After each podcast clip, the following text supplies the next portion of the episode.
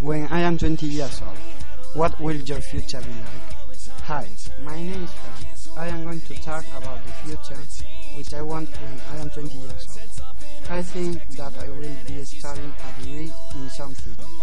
It can be Granada, Almería, Málaga, Madrid, Valencia, Barcelona, etc. I also, I also think that I will have a driving license and I will also have a car. I want to have a car uh, as like Audi, Renault, but it is not impossible. In the summer when I am 20 years old, I want to do practices of my money.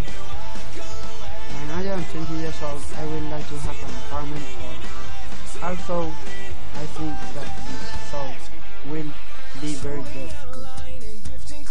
In the future, I would like to travel a lot of countries, as like Portugal, Germany, United Kingdom, the United States. My favorite city is San Francisco.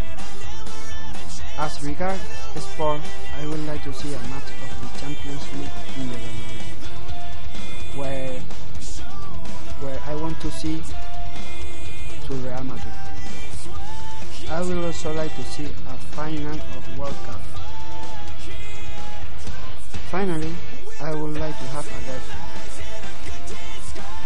I hope it will be in the future. Goodbye